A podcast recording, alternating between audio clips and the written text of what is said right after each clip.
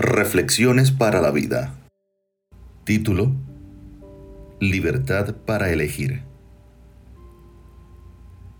Al terminar la clase ese día de verano, mientras el maestro organizaba unos documentos encima de su escritorio, se le acercó uno de sus alumnos y en forma desafiante le dijo, Profesor, lo que me alegra de haber terminado la clase es que no tendré que escuchar más sus tonterías y podré descansar de verle esa cara aburridora.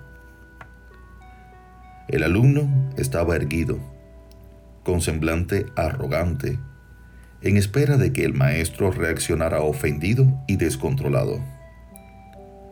El profesor miró al alumno por un instante y en forma muy tranquila le preguntó, cuando alguien te ofrece algo que no quieres, lo recibes. El alumno quedó desconcertado por la calidez de la sorpresiva pregunta.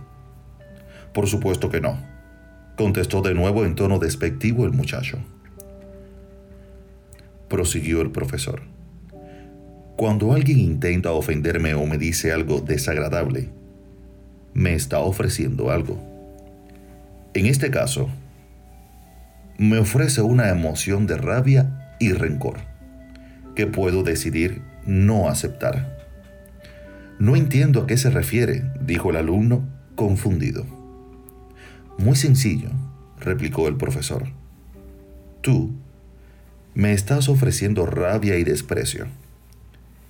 Y si yo me siento ofendido o me pongo furioso, estaré aceptando tu regalo y yo, mi amigo, en verdad prefiero obsequiarme mi propia serenidad.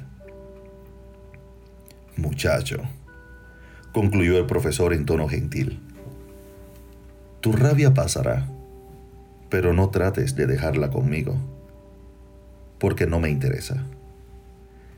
Yo no puedo controlar lo que tú llevas en tu corazón, pero de mí depende lo que yo cargo en el mío cada día, en todo momento.